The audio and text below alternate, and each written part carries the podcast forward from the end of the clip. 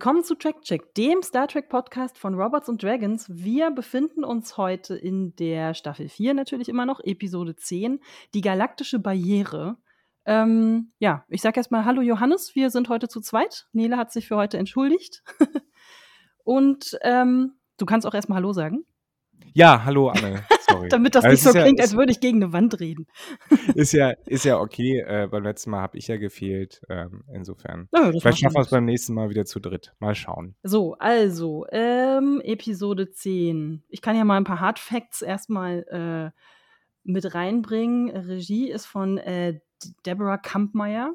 Ähm, und das Drehbuch ist von einem Neuling, Anne Koff Koffel. In dieser Folge würde ich mal sagen, kommen wir tatsächlich endlich mal wieder ein bisschen voran und äh, einer meiner Lieblings, mittlerweile fast wieder Lieblingscharaktere, äh, Taka kriegt ein bisschen eine Backstory. Das äh, kann man jetzt schon mal grob so ein bisschen zusammenfassen. Und wir haben ein paar optische Highlights vielleicht noch.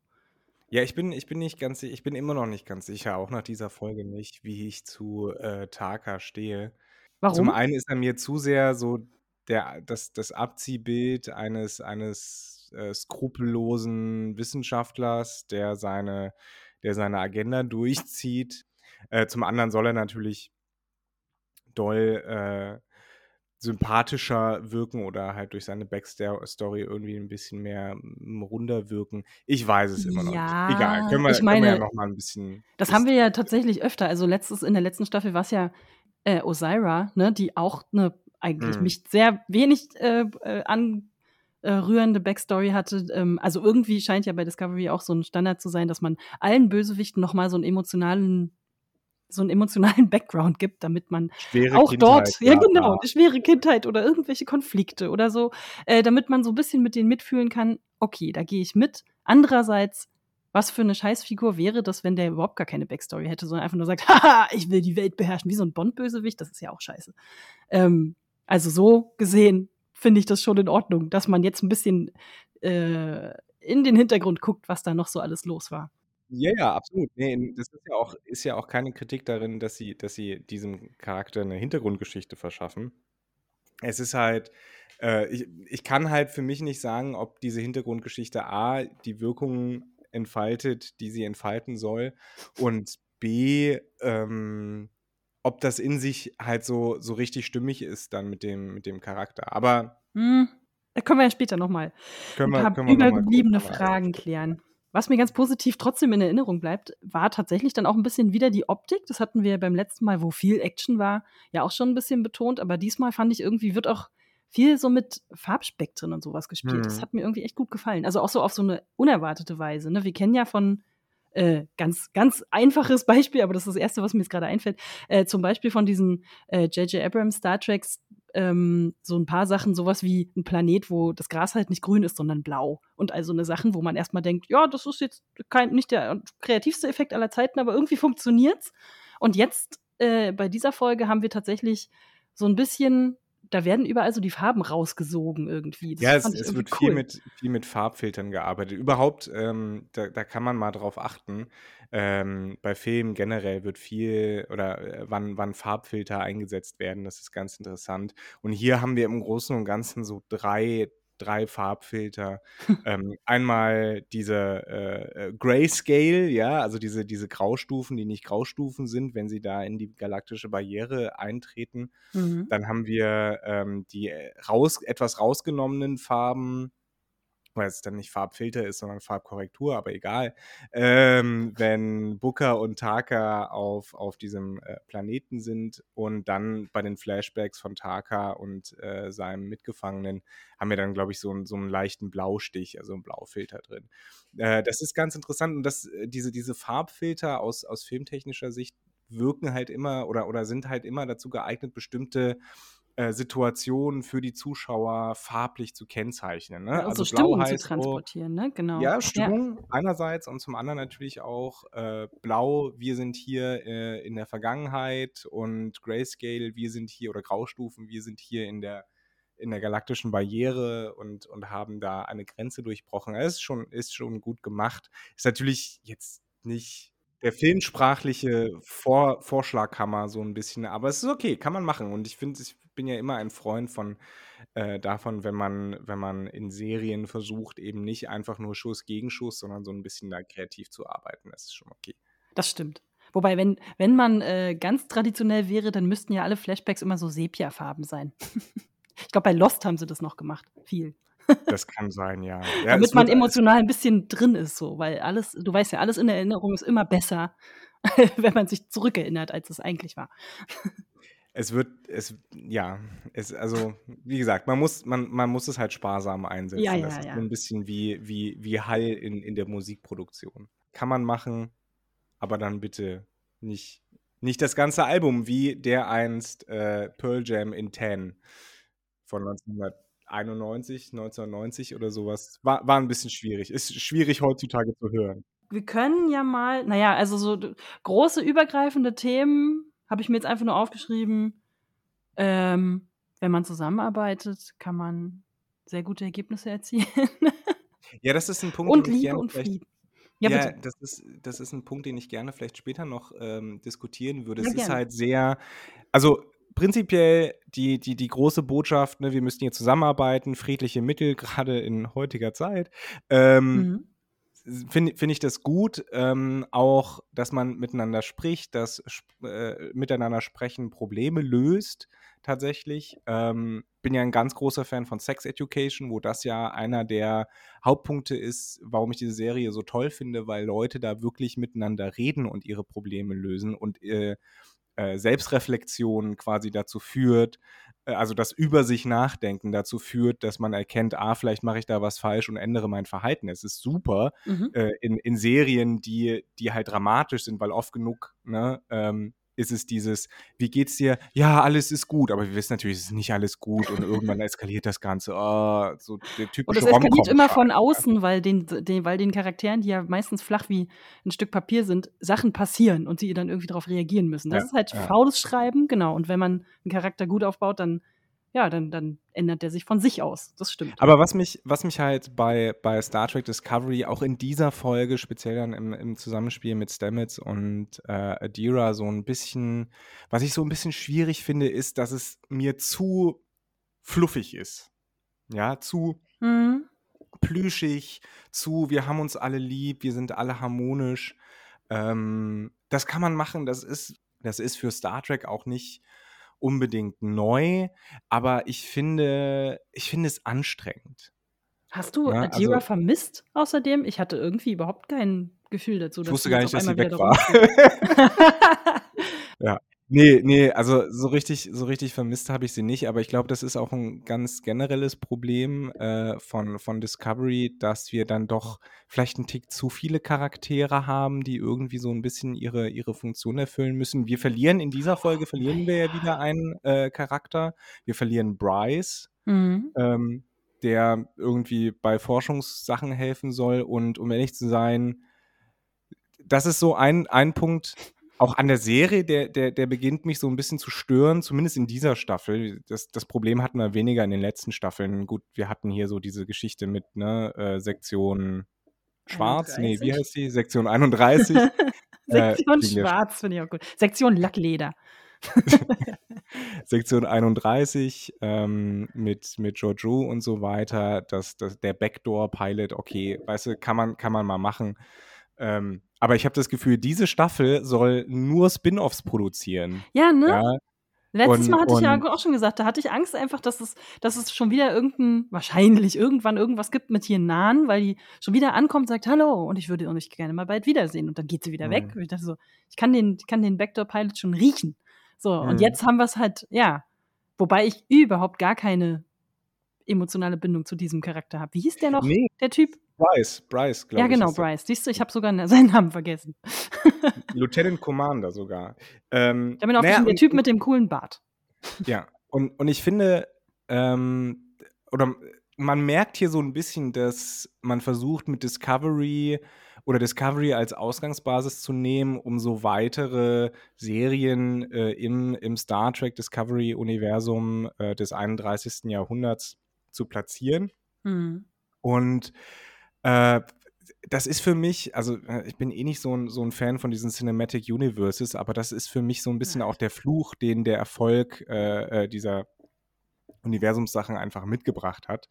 Ähm, dass äh, jetzt halt immer der Plan ist, so, so ein, ja, so ein Universum, so eine eigene Welt zu schaffen und mhm. dafür ganz viel äh, grundlegende Arbeit gemacht werden muss in, in irgendwie einer Serie. Und das verschafft dieser, das verschafft Discovery so einen funktionalen Aspekt, den man ganz stark merkt, finde ich. Und das finde ich, das, das finde ich schade. Das oder das sorgt dafür, dass ich mich halt nicht so gut da rein denken kann in diese Serie. ich glaube, das geht einfach allen so, die eine, ja, eine kongruente Story einfach gerne sehen möchten. Und du denkst die ganze Zeit nur so, okay, jetzt sind wir dort. jetzt sagt der Charakter das. Ach ja. Ja, ja oder also, vor allen Dingen, ne, also jetzt, jetzt, jetzt macht Charakter X und jetzt ist er weg und jetzt ist er wieder da und äh, äh hier ist Funktion Y und äh, also ja, sowieso, wenn du merkst, dass bestimmte Figuren einfach nur eingeführt werden, weil du jetzt einen, zum Beispiel jemanden brauchst, der, der immer alle Fragen stellt oder so. Mhm. Das ist mhm. ja so durchsichtig, also, ne, irgendwie, ich glaube, mhm. wir haben mittlerweile genug Serien und Filme gesehen, dass man das, dass man sofort einen Charakter, der nur für seine Funktion irgendwie eingeführt wird, natürlich sofort auf, auf meilenweit erkennt. Ja. Naja, gut, äh, wollen wir mal in die richtige Handlung einsteigen. Ja, äh, und also eine Sache, die mir auch gefallen hat, ganz am Anfang, und damit können wir jetzt ja äh, äh quasi nochmal so ein bisschen in die Zusammenfassung der Folge einsteigen. Mhm. Ähm, wir, wir finden also ein, ein, ein großes, äh, einen Expertenrat, ja, ganz am Anfang. Äh, da sitzen irgendwie alle drin, die wichtig sind, inklusive Kovic. Und ähm, es wird so ein bisschen über den Erstkontakt geredet, wie, wie man das am besten machen soll mit dieser Spezies 10c. Ähm, und dann wird über Sinn und Unsinn des Universaltranslators äh, gesprochen. Und äh, das fand ich einen ganz, ganz interessanten, ganz schönen Aspekt. Gab es bestimmt auch schon mal in der Star Trek-Geschichte, dass, dass das thematisiert wurde oder problematisiert wurde. Und ähm, Kovic sagt halt, naja, der Universaltranslator ist halt ganz gut, um Confirmation Bias äh, zu übertragen, ja. Also schon mal die, die Vorurteile, die man gegenüber anderen Leuten hat, sozusagen.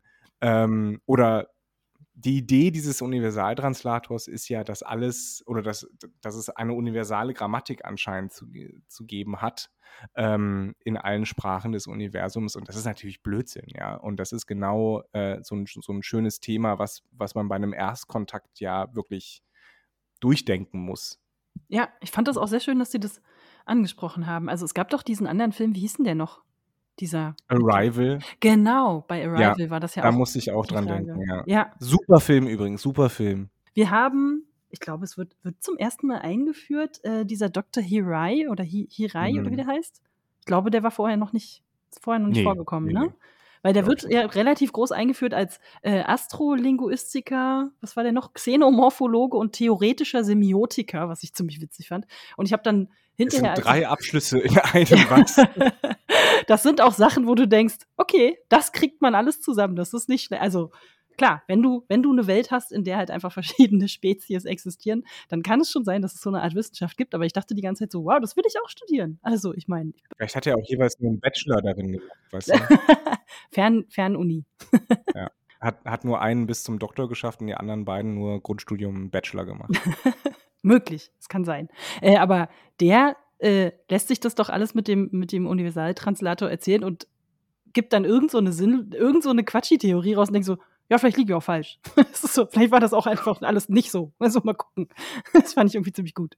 Irgendwie, ich habe nicht so ganz verstanden, was der Abschluss dieser Szene sollte, aber na gut. Ja, das ist halt, das ist halt wieder so ein bisschen Problem. Sie reißen dieses Thema an, was an sich ganz interessant ist, aber es wird halt äh, im, im Zuge der, der, der Dampfmaschinenmäßig weiterrollenden Handlungen wird es dann so ein bisschen untergraben, leider, oder, oder über, übergangen. Es ist früher Morgen, ich habe ich hab meine Metaphern noch nicht ganz. Noch nicht ich schneide das dann einfach so, dass die Metapher Sinn ergibt. Kein Problem. Danke. Genau. We'll fix it in post. Richtig, genau. Es wäre witzig, wenn ich jetzt hier wirklich irgendwas reinschneide. Mal gucken. Ähm, gut, jedenfalls ähm, haben wir ja, das hatten wir ja am Ende der letzten zwei Folgen, glaube ich, also immer noch ein bisschen ungelöst in der, in der Gegend rumschweben, dass ja die Spezies 10c, ähm, ja, die DMA oder beziehungsweise eine neue DMA gebaut hat, die sich jetzt ja irgendwie noch schneller äh, mit diesem Abbauprozess irgendwie beschäftigt. Und äh, grundsätzlich kriegen da jetzt sozusagen alle einfach ein Problem. Und ähm, ja, die Mission ist jetzt halt eigentlich hingehen, Bescheid sagen, könnt ihr mal bitte aufhören und hoffen, dass sie es tun. So könnte man es ja, zusammenfassen, oder? Zumal wir ja das Problem haben, ist, äh, dass, dass die, äh, das Auslösen dieser Waffe ja ein aggressiver Akt war durch, durch Taka und äh, Booker und ähm, das aber natürlich nicht unterschieden werden kann zwischen die beiden haben das gemacht und die Menschheit oder die, die Föderation hat das gemacht. Das mhm. ist ja, das ist ja so der, der Knackpunkt, weshalb man jetzt versuchen muss, nochmal eben äh, mit äh, Spezies 10c zu reden und zu sagen, hey, sorry, war alles nur ein großes Missverständnis. Könnt ihr bitte nicht unsere Heimatplaneten zerstören? Bitte, danke.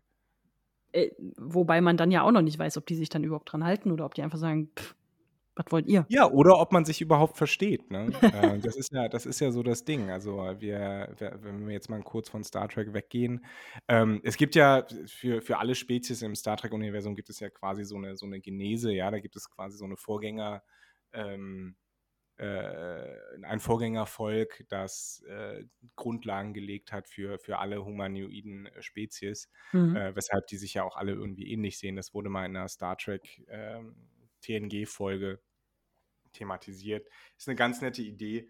Ähm, aber tatsächlich wissen wir ja gar nicht, äh, wenn wir jetzt mal in die, äh, in die reale Welt schauen, wir wissen ja gar nicht, wie so ein, ein, ein fremdes außerirdisches Leben aussieht, wie es kommunizieren würde überhaupt. Ja, wir haben Sprache.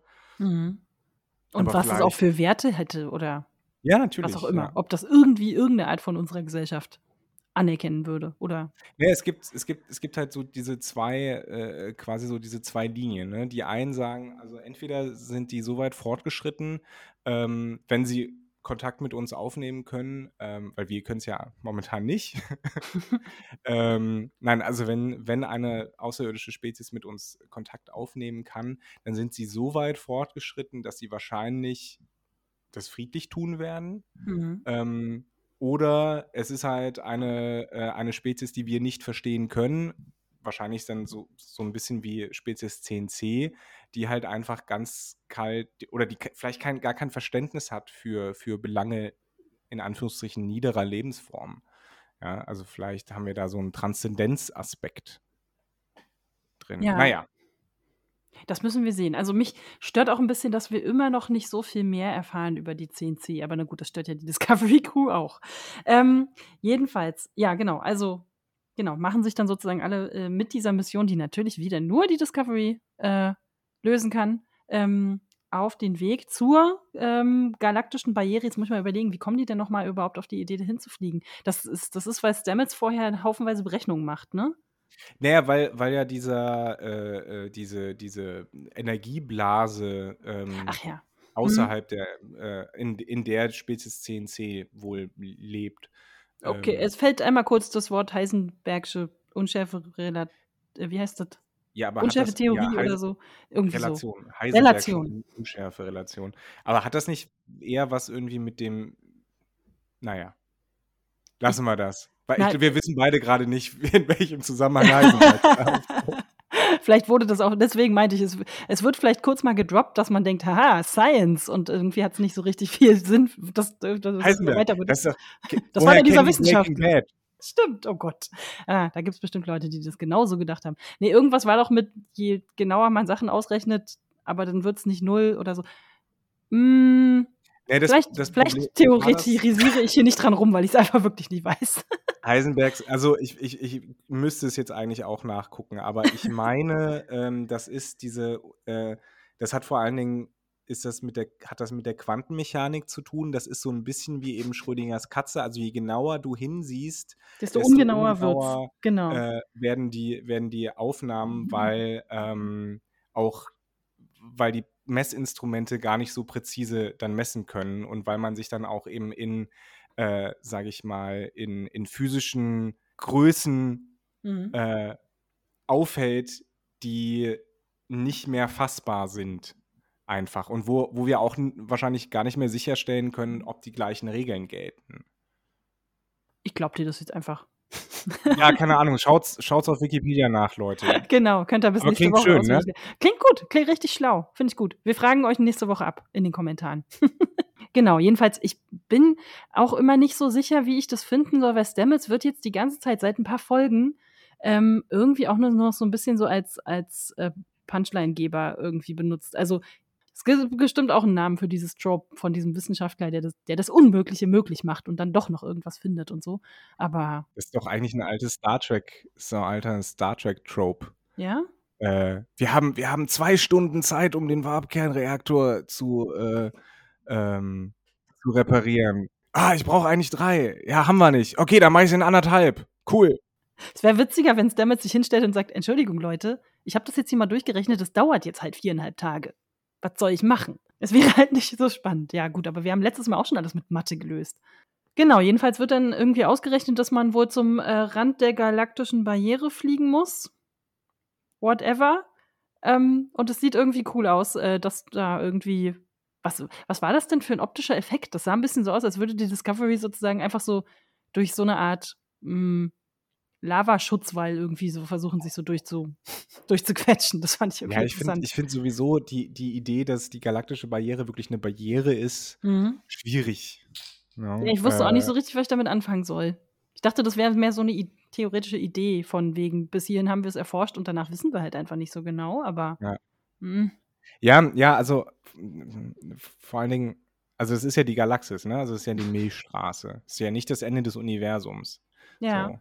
Und deswegen dann zu sagen, dass dahinter quasi nur so kleine Blasen sind von äh, physischer, physikalischer Realität, äh, schwierig. Oder dass es da überhaupt so eine Blase gibt. Weil ich, ich stelle mir, ich war jetzt noch nicht am Ende der galaktischen? Barriere, muss ich gestehen. Ach Nee. so, das hat uns, das hat Äh, uns, äh, das haben die uns noch nicht bezahlt. Ja, ich war mal am, Res am Restaurant am Ende des Universums, aber Ah, cool. äh, Wie ist das so? war ein bisschen, ja, Essen war nicht so gut, um ehrlich zu sein. Gab nur Fisch. ähm, ja, eben. Bin ja, bin ja Vegetarier. Da ah, äh, okay. muss ich Salat essen. Beilagensalat ist nicht so schön. ähm, so, zurück in die Realität. Äh, aber ich denke mir, das ist halt wahrscheinlich, wahrscheinlich ein bisschen unspektakulärer. Ne? Man wollte es halt schön, schön inszenieren, aber wahrscheinlich ist da halt einfach nur so, wie wenn du hinter die Hochhaussiedlung fährst und dann ist da nur Wald. Oder, oder Feld und dann Wald. So. Mhm. Denkst dir, oh, habe ich mir auch irgendwie anders vorgestellt, das Ende der Zivilisation. Naja. Ja, es gibt zumindest Burnham noch mal die Gelegenheit, eine wieder, wieder mal extrem emotionale Rede zu äh, irgendwie über die über die Schiffsfunk äh, Funke da irgendwie loszulassen, wo ich mir dann auch jedes Mal gedacht habe, wenn ich Crewmitglied wäre und irgendwie alle dreieinhalb Stunden schaltet sich halt Captain Burnham rein und sagt so Leute, wir müssen jetzt alle zusammenhalten, jetzt geht's richtig ums Ganze. Ich wäre irgendwann so genervt. Was? Ich muss schon wieder sterben? Äh. Kreuz im. Kalender. Muss man da jedes Mal so eine Rede halten? Die wissen doch schon, was da die Mission ist. Die sind doch alle schon da auf dem Schiff. Ich weiß es nicht. Es ist, es ist schwierig. Und das alles ohne Counselor auf dem Schiff. Das Dass die stimmt. nicht alle durchdrehen. Wahnsinn. Wahrscheinlich ist das der Syntohol. Jedenfalls, ähm, genau, ist jedenfalls alles wieder wahnsinnig gefährlich und man muss sich dann irgendwie überlegen, kommt man jemals wieder zurück oder nicht. Ähm, gute Gelegenheit für Saru, loszugehen und Terina zu sagen, ich stehe auf dich. Und zwar so richtig, finde ich richtig scharf. Und ich fand die ganze Szene, also auf so eine merkwürdige Weise unangenehm, wo ich mir gedacht habe, man fällt doch jetzt nicht gleich mit der Tür ins Haus, Freundchen. Geht doch wenigstens einmal daten, ähm, bevor du gleich mit diesen kompletten, äh, mit der, mit der kompletten Offenlegung irgendwie kommst. Aber gleichzeitig haben wir natürlich alle drauf gewartet, ne? Also, ja. Wie findest du die beiden? Ja. Anstrengend. Echt? Weil es dir zu also ich steif mein, ist, oder? ja, es ist, es ist halt auch einfach, es kommt so ein, naja, nicht, ich will nicht sagen, es kommt so aus dem Nichts. Ähm, aber es ist jetzt nicht so, als hätten die, hätten die beiden irgendwie wirklich viel Gelegenheit gehabt, miteinander Zeit zu verbringen. Na, ich, es gab vorher öfter schon mal so Situationen, wo ich gedacht habe, die waren doch bestimmt schon Ja, fünfmal essen oder so. Diploma diplomatischen Bällen, ja, wo Na, man dann immerhin. irgendwie zusammen Sekt schlürft oder sowas. Ja, na, wieso denn Naja. nicht? Das ist auch eine gute. Was glaubst du, was da alles passiert? das ist halt auch eine gute Gelegenheit, sich, äh, sich anzubandeln, sozusagen. Das ist, das ist so wie bei Olympischen Spielen regelmäßig in den olympischen Dörfern die Kondome ausgehen, weil die einfach alle füllen wie wild. Was willst du sonst auch machen? Du bist da die ganze Zeit eingesperrt. Also, ich meine, klar. Ja, du trainierst und du bummst. So. Sportler live. und offensichtlich auch Discovery live. Oder auch nicht. Jedenfalls ist Saru ja oberschüchtern ich fand es auch ein bisschen unfair von, von Tarina, dass sie ihn da echt so richtig hängen lässt und ihn einfach so richtig schwitzen lässt, ehrlich gesagt. Die hätte auch einfach sagen können, ich weiß, was du sagen willst, alles gut, heute Abend 19.30 Uhr, hol mich an meinem, an meinem äh hier, ist, hier ist der Schlüssel zu meinem. Nein, aber äh, nee, ich glaube, ich finde das, find das so ein bisschen anstrengend, weil es so, äh, es wirkt halt so ein bisschen konstruiert, finde ich. Und ähm, Darf Saru nicht auch wen haben? Ich habe am Anfang dieser Staffel gesagt, dass ich ihm, dass ich ihm wirklich wünsche, dass er sich ein bisschen findet und ein bisschen ein Ziel hat, sozusagen, weil er ja die ganze Zeit so rum, so rumfloatet überall. Ja, aber also im Warum Gegensatz zu all den, all den Leuten, die, die Fanfiction schreiben, ich schaue ja nicht Star Trek wegen äh, Interspecies Romance slash Fiction. Ich, man, kann man machen, aber ich finde, wir haben schon sehr viel Romanzen irgendwie an Bord. Wir haben äh, Booker und ähm, Burnham, wir haben äh, Adira und Gray, wir haben Stamets und Kalber und jetzt auch noch Saru und Terina. Ah, ich, ich ah, es es, das, das, da kommen wir dann wieder so ein bisschen zum Anfang. Ne? Das wird mir alles ein bisschen zu fluffig. Ja, na, also ich meine, sie lässt ihn auch ein bisschen auflaufen. Insofern. Das ist jetzt nicht so, als würde sie sagen, hier, nimm meine Hand und den Ring dazu. Sondern die steht erstmal nur rum und sagt, aha, hm, ja, worum ging's? Ich muss weg. und dann, ja, um dann hinterher äh, äh, Saru in der extremen awkward Situ Situation äh, zu lassen, dass sie halt einfach mitfliegt und er dann nur denkt, peinlich, alles klar, scheiße, jetzt hängen wir die ganze Zeit aufeinander. Awkward. Wie früher in der Schule, ne? So, wenn man irgendwem so einen Zettel zugesteckt hat und sich gedacht hat, gut, jetzt kommen erstmal die Sommerferien, dann kann man sich erstmal wieder ein bisschen abgewöhnen und dann, ja. nee. Sitzt auf einmal ja, nee, also ich meine, am Ende, am Ende wird es ja irgendwie noch nett aufgelöst, weil Terina ja sagt, ja komm, jetzt äh, ich denke immer an Terrine, so fünf Minuten Terrine, scheiße. Äh, Terina sagt, äh, ja, äh, bitte, bitte bleiben Sie bei mir. Ich, ich finde Ihre, äh, oder ich finde, weiß nicht, sagen Sie im Deutschen, du hast es wahrscheinlich auch auf Englisch geguckt. Nee, ich habe es auf Deutsch genau. geguckt. Die sagt irgendwie, ah, ich finde deine Anwesenheit so beruhigend. Ach, die, dann duzen sie sich. Okay, das ist ja schön. Oder? Warte mal, duzen. Mist, ich wollte darauf achten. Ich habe nicht darauf geachtet. Naja, das ist halt, das ist halt so ein. ich glaube, sie so siezen sich noch. Hm, ja, das ist so ein sub subtiler Aspekt, der, äh, den man wahrscheinlich ganz schlecht nur übersetzen kann, ne? wo man so ein bisschen äh, Feingefühl braucht. Ich frage mich die ganze Zeit, ob, äh, also jetzt mal grundsätzlich bei diesen ganzen Übersetzungen, ob ähm, die Stars oder die Schreiber das eigentlich wissen, dass im Deutschen, dass im Deutschen dieser, dieser Unterschied gemacht wird und da ja auch diese Witze mit Sieztreck und sowas irgendwie bestehen und man dann ja auch da sehr gut ablesen kann, wie nah sind sich die Charaktere oder nicht oder so. Weil im Englischen geht das ja sowieso total verloren oder besteht gar nicht erst so richtig, außer durch andere subtile Sachen. Aber damit wird da ja nochmal eine ganz andere Form von Nähe oder eben Distanz irgendwie entwickelt. Weißt du, ob die naja, das also wissen? Hat man die das auf den Cons mal gefragt? Da, da, müß, da müssten wir jetzt tatsächlich mal Nele fragen. Ich, ich glaube aber, dass, dass die meisten Fans sich dann doch für andere Fragen interessieren. Äh, und so wie ich äh, Paramount einschätze mit dem ganzen Blödsinn, den sie mit Star Trek Discovery und CBS All Access und Pluto TV gemacht haben und so weiter, äh, glaube ich nicht, dass sie, dass sie einen Blick über ihren eigenen Heimatmarkt hinaus wirklich haben. Ich meine jetzt generell auch früher mit äh, Troy und Riker und so. Die sich ja, die ja schon, die ja dann jahrelang ein Verhältnis haben oder eine Beziehung haben und sich ja immer noch siezen, noch die ganze Zeit nur denkt, what? Was ist los bei euch? Naja, ich meine, vielleicht liegt es auch so ein bisschen daran, wir wissen jetzt nicht genau, wie, wie die Übersetzung läuft, aber wenn da ein Team dran sitzt, ne, dann vielleicht, mhm. vielleicht kommunizieren die nicht so gut im Homeoffice miteinander. Die haben kein Slack, so wie wir von Robots and Dragons. Mhm. Die schreiben sich noch E-Mails. Rundmails. Na, aber äh, das gehört doch zum Plotten, heißt das, glaube ich, äh, bei, bei Bücherschreiben und Charakterentwicklung gehört das doch dazu, dass man dann guckt, wie sind die beiden Charaktere miteinander verbunden, was haben die, was teilen die oder wo, wo. Ja, aber also ich glaube, ne, ich meine, ich meine, wenn wir jetzt darüber hinausgehen, ich glaube, es wäre sinnvoller gewesen, das ist aber wahrscheinlich einfach ein äh, Artefakt auch aus der äh, ähm, Zeit äh, der Übersetzung von der klassischen und äh, The Next Generation. Mhm. Dieses Sie ist ja sehr deutsch. Ne? Ja, also wir haben, ja, ja, genau. Äh, ich glaube, würden wir es ernsthaft übersetzen, so ein bisschen, ähm, und die Föderation würde es wahrscheinlich auch unterschreiben, dass das wie in Schweden läuft oder so, in skandinavischen Ländern, wo die Leute sich einfach alle duzen. Mhm. So. Naja, und dann eben Distanz durch andere Sachen. Ja, ja. wird irgendwie oder angewandt wird. Man redet dann einfach nicht miteinander. Man nickt so sich so zu auf dem Flur, so, mhm, okay, mhm, ich gehe an dir genau. vorbei. Ja, also das ist irgendwie, naja, gut, das kann man, kann man schippen oder nicht. Ich find's ganz niedlich, aber irgendwie ist der mir auch ein bisschen zu stoffelig. Also das ist halt so die ganze Zeit, dann sitzen die am Ende ja schon in dieser romantischen, was ist das, Bar, äh, Lounge, Discovery Lounge mit, mit äh, bisschen gemütlichem Lagerfeuer, äh, Quatsch, wie heißt denn das? Gemütlichem Kaminfeuer und so eine Sachen. Und dann kriegt die irgendwie immer noch nicht so richtig den Mund aus, äh, die Zähne auseinander. Also, oh, naja.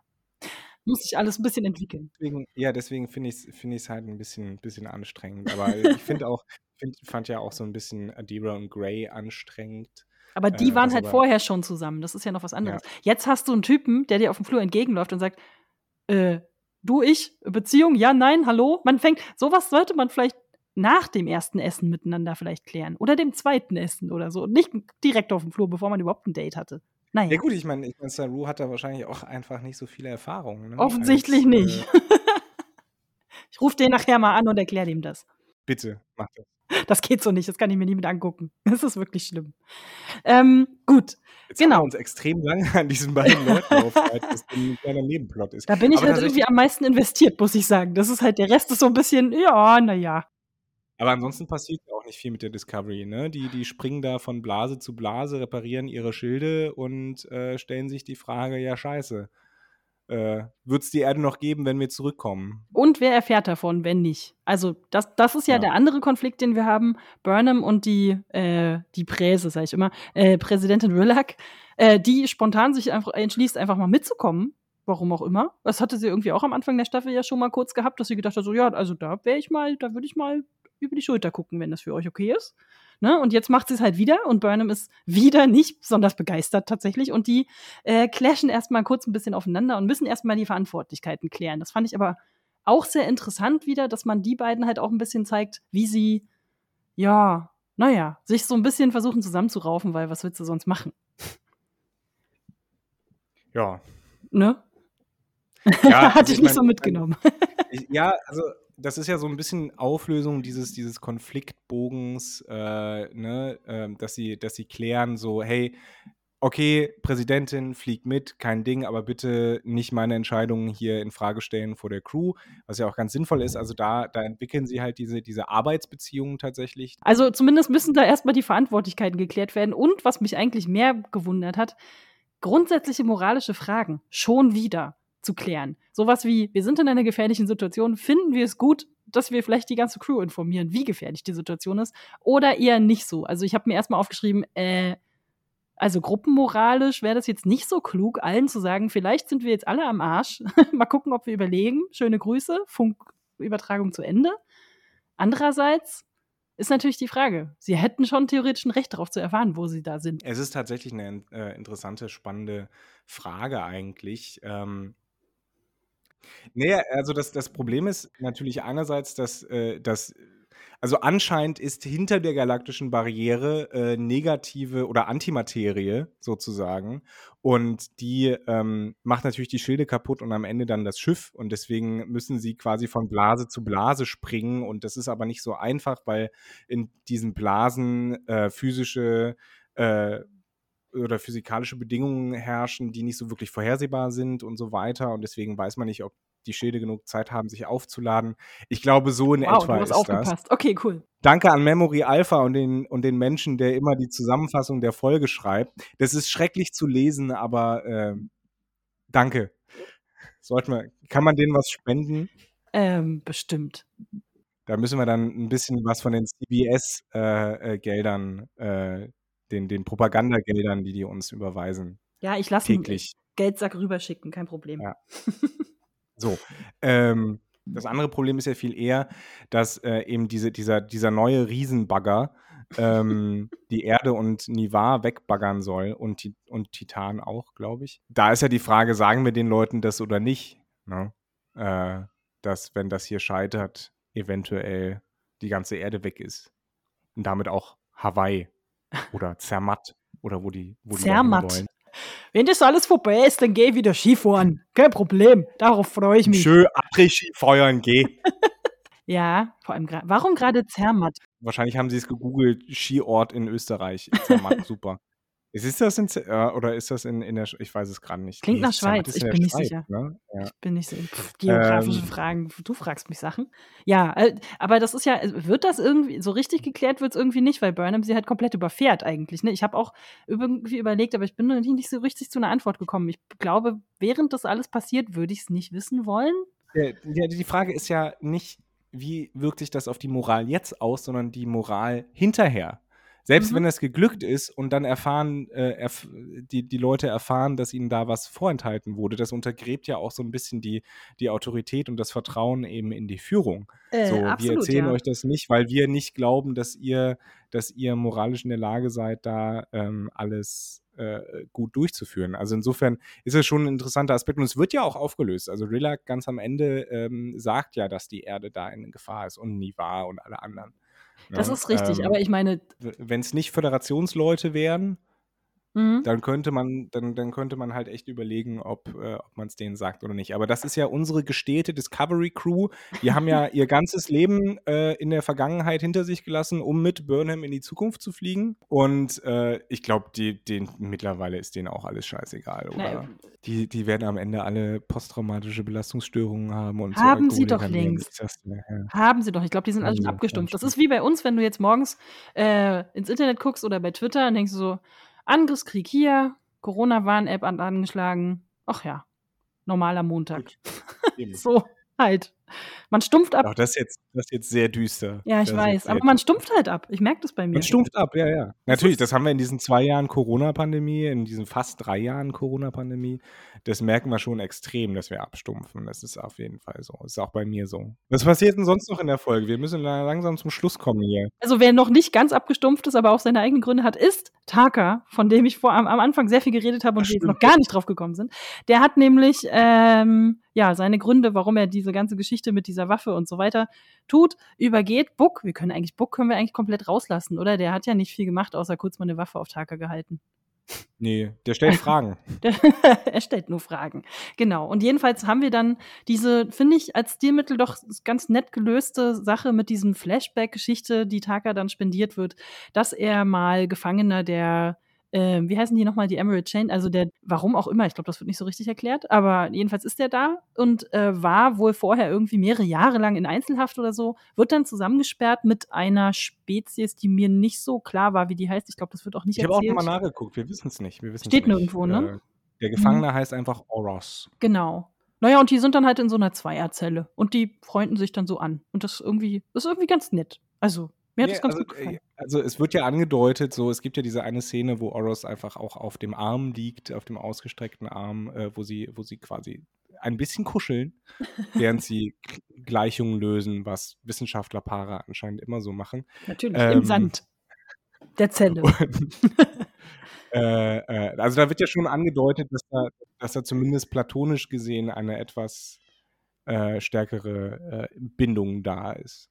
Wenn du fünf Jahre oder sowas mit irgendwem eingesperrt bist in einer Zelle und du hast irgendwie ein paar Sachen, da kann man auch mal, ja klar, why not? Ne? Und, dann, und dann findet man ja eigentlich normalerweise irgendwelche Sachen, die man miteinander teilen kann, Interessen und so. Und ja. ähm, genau, Oros ähm, ist halt auch, keine Ahnung, irgendeine Art von Wissenschaftler. Und der versucht, äh, mit äh, verschiedenen Formeln eine, ja, irgendwie auch so eine Art Maschine zu konstruieren, mit der man ähm, auch das Universum verlassen kann und dann irgendwie in eine andere Art von Universum reisen kann. Naja, ins Multiversum halt. Ins ne, Multiversum? Irgendwie. Ja, also irgendwie hat mich das alles, was der so erzählt hat, weil der, der beschreibt ja sozusagen Taka das, was er vorhat, da so in den schönsten Farben. Ne? So, ich möchte dahin reisen, wo es nur friedlich ist und wo alle sich lieb haben und so weiter, wo ich dann gedacht habe, so, das klingt sehr religiös erstmal, was der da erzählt. Und dann musste ich an so verschiedene Abenteuer-Tropes denken. Ne? Also komischerweise ist mir als erstes diese Astrid Lindgren-Geschichte eingefallen. Ich weiß nicht, ob du die kennst mit Mio, mein Mio. Sagt dir das was? Nee, ich dachte jetzt gerade an die Gebrüder Löwenherz, aber Mio, mein Mio. Ach ja, stimmt, vielleicht meine ich auch das. Jedenfalls irgendwie so ein, naja, so eine idealisierte Welt, wo man sozusagen einfach hingehen und leben kann und äh, vielleicht auch alle dabei sterben, aber man das irgendwie nicht so richtig mitkriegt. Sowas halt. Also das ist ja auch so ein Trope, was es dann immer bei Naja, ja, bei Bruder Löwenherz sterben die beide ja. Und dann. Das wird auch ziemlich klar gemacht. Wenn sie in die. Ja, ja, ja, da steht, ja, ich war krank. Ja. Finde ich total verstörend, aber egal. Ist es, ähm, ist es, ja. Was, was ich da, was, was ich da interessant finde, oder, oder es ist halt gar kein so dummer Gedanke. Ich meine, wir haben das Spiegeluniversum, da ist halt alles schlecht. Mhm. Also warum soll es nicht auch ein Spiegel-Spiegel-Universum geben, wo alles gut ist? Warum okay, auch nicht? Das stimmt. So Aber ja, es hat natürlich so, äh, so Erlösungs- und so, so Paradies auf jeden Fall ganz starke religiöse An, äh, äh Aspekte. Ich glaube, er sagt das sogar recht. irgendwie, oder Taka sagt das von wegen, das klingt wie das Paradies oder so. Und äh, völlig verständlicherweise, wenn ich fünf, ein paar Jahre in so einer Einzel- oder in so einer Zweierzelle rumsitzen würde, das wäre auch so eine Idee, für die ich mich da begeistern könnte. Also, ob ich jetzt dran glauben würde oder nicht, aber ja, warum nicht mal mitberechnen und das mitentwickeln? Also, das ist schon, das kann man schon ja, machen. Einfach zur Not, um sich abzulenken. Genau. Aber das Ganze klappt dann ja gar nicht, ähm, sondern sie, sie fliegen auf, weil Oha Taka nämlich äh, das Ganze verraten hat an Osira, an die Smaragdkette die bösen Piraten. Genau. Und dann Leute. kommt dann irgendwie so ein sehr generischer Wächter. Ja, naja, äh, wie war denn das? Also irgendwie, der, der schlägt halt äh, Oros nieder oder so. Jedenfalls kann der irgendwie nicht so richtig flüchten und Taga kann dann halt flüchten. Dieses Experiment äh, oder der Versuch, sich dazu wegzutransportieren, wurde ja quasi dann sabotiert, weil sie das wussten und dann äh, fliegt das Ganze auf und Oros wird zusammengeschlagen und Taka hat dann die Möglichkeit zu fliehen ähm, und will Oros aber mitnehmen. Der kann aber nicht, weil er so schwer verletzt ist. Und Oros sagt dann: Ja, komm hier, ich vergebe dir, hau ab, du hast mich verraten, aber ähm, wenigstens einer von uns sollte in Sicherheit sein. Aber wenigstens haben sie es noch geschafft, diese programmierbare Antimaterie, Fragezeichen, mhm. ähm, zu verstecken, mit der dann ähm, Taka und Booker eben die galaktische Barriere durchbrechen können äh, ohne die Schildprobleme zu haben, wie sie die Discovery hat. Das ist ja der Grund, warum sie überhaupt da sind. Genau. Und auch der Grund, warum Taka da irgendwie auch wieder hin möchte, weil er halt einfach seinen Kumpel suchen möchte. Und davon ausgeht, also wenn er erstmal davon ausgeht, dass er auch noch lebt. Ich glaube, Taka geht ja davon aus, dass er, dass er da in seinem Paradies da ist. Das kann dass auch es irgendwie geschafft hat. Also, oder er, stimmt, er sucht nach Zeichen, ne, um dann irgendwie dort auch hinzugelangen oder so. Ja, ja, also er, er meint, dieses, dieses Zeichen, das das Paradies beschreibt, äh, ähm, gesehen zu haben bei äh, irgendwo da, ähm, wo sie gefangen gehalten wurden. Und das ist für ihn das Zeichen, dass äh, es geschafft hat und er ihm da nachfolgen möchte. Das klingt irgendwie alles ganz schön so, als würde der sich demnächst eine Waffe in den Kopf halten. Also irgendwie war mir das ein bisschen zu dark. ja, das ist, das ist ein bisschen seltsam, ja, auf jeden Fall. Äh, da, da, da können, können wir auch wieder sagen, vielleicht ist das auch so ein kulturelles äh, außerirdischen Ding, weißt du, dass, dass Transzendentierung bedeutet, du erlangst zwar das Nirvana, musst aber deine sterbliche Hülle hinter dir lassen, hint, hint. Mhm. Also, man weiß es nicht. Hm. Ich habe ein bisschen zu viel Matrix 4 geguckt in letzter Zeit, deswegen ist mir das dann so eingefallen. Das so, hm, ja, es ist alles sehr christlich irgendwie, so gefühlt. Oder sehr lösungsmäßig. Nee, ich meine so generell, diese, diese Geschichte mit diesem Paradies-Dings und so. Naja, naja dass Matrix also, eine christliche Hintergrunderlösungsgeschichte hat, da erzähle ich dir aber nichts Neues. Der Film ist von 1999, Johannes. Also ehrlich. Naja, Resurrections. Die Hintergrundgeschichte ja, ja, ist immer die gleiche. Ja. Hallo, Spoiler. Hallo, Spoiler. Der Typ heißt Neo. genau. Ja. Ähm, und was passiert denn noch? Ich muss gerade mal überlegen. Nee, wir haben halt diese, dieses Gespräch noch. Also sonst passiert halt tatsächlich nicht, nicht viel. Das sind so die, die beiden großen Dinger.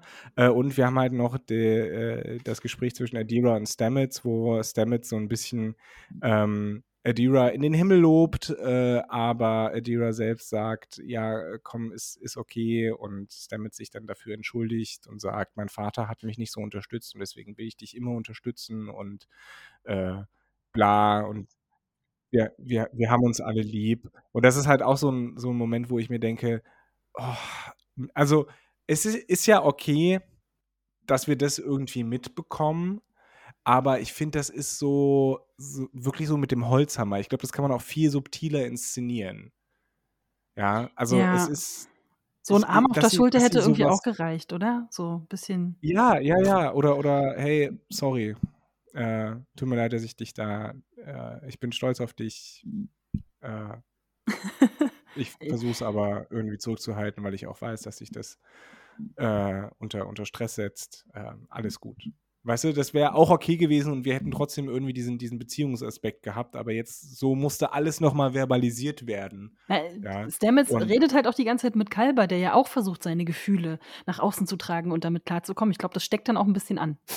Wahrscheinlich. Ja, aber es ist halt, es ist halt anstrengend. Ich finde es halt anstrengend, dass alles so immer so ausformuliert werden muss. Mhm.